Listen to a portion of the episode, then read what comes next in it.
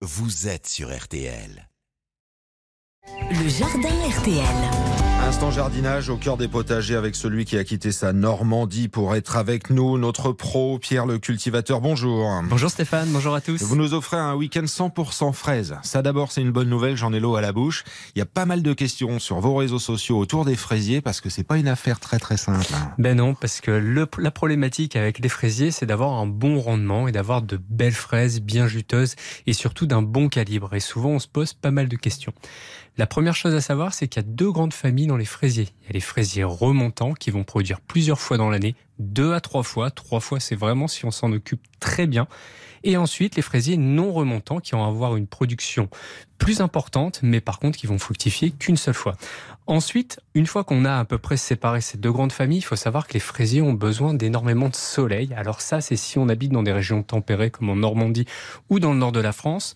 On peut les exposer en plein soleil pour qu'ils puissent recevoir entre 8 et 10 heures d'ensoleillement Ah oui, par jour. c'est 8 beaucoup. à 10 Mmh. heures, voilà. Autant que les tomates, voire même un peu plus que les tomates. Si on habite dans le sud de la France, par contre, on va privilégier une exposition à l'amillon pour éviter de brûler le feuillage et d'avoir une chaleur trop importante. Je fais une petite pause. Est-ce qu'il est trop tard si on veut planter là? Alors oui, Parce il est un trop peu trop tard malheureusement. Il fait trop chaud, on va devoir les arroser plus souvent et ensuite on va pas avoir de production de fraises, donc c'est pas vraiment intéressant. On va attendre plutôt l'automne pour avoir une production de fraises dès le printemps prochain. Et si on est un peu en retard, on peut les planter au tout début du printemps. Mais vraiment l'automne, c'est la période idéale.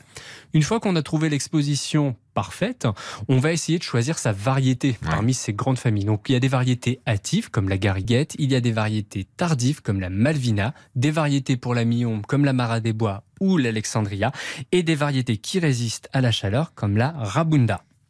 Donc une fois qu'on a fait ce choix de variété et qu'on a trouvé l'exposition, il faut préparer sa terre très riche très meuble et surtout bien travailler avec le moins d'herbes indésirables possible. Donc on retourne sa terre, on l'ameublit avec une grelinette et avec une binette pour casser les mottes et ensuite on n'oublie pas de bien espacer ses plants d'au moins 50 cm entre chaque plant de fraise pour avoir une bonne production, c'est super important.